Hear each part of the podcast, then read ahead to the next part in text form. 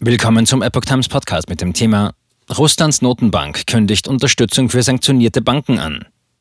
Ein Artikel von Epoch Times vom 25. Februar 2022. Die russische Notenbank hat Unterstützungsmaßnahmen für die sanktionierten russischen Banken angekündigt.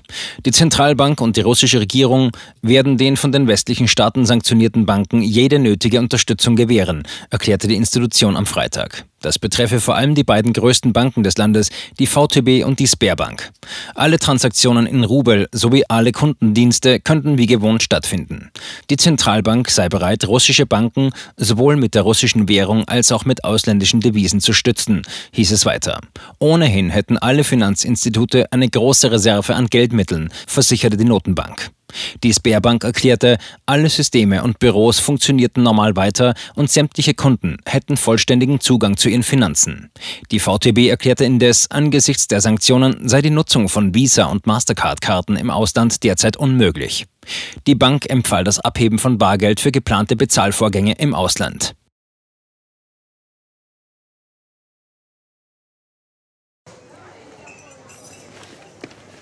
Bis Brot ich ess, das Lied ich sing.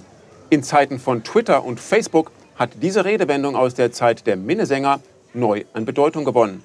Wes Brot ich ess, des Lied ich sing, bedeutet in der Medienwelt, dass Zeitungen die Interessen derer vertreten, die sie bezahlen.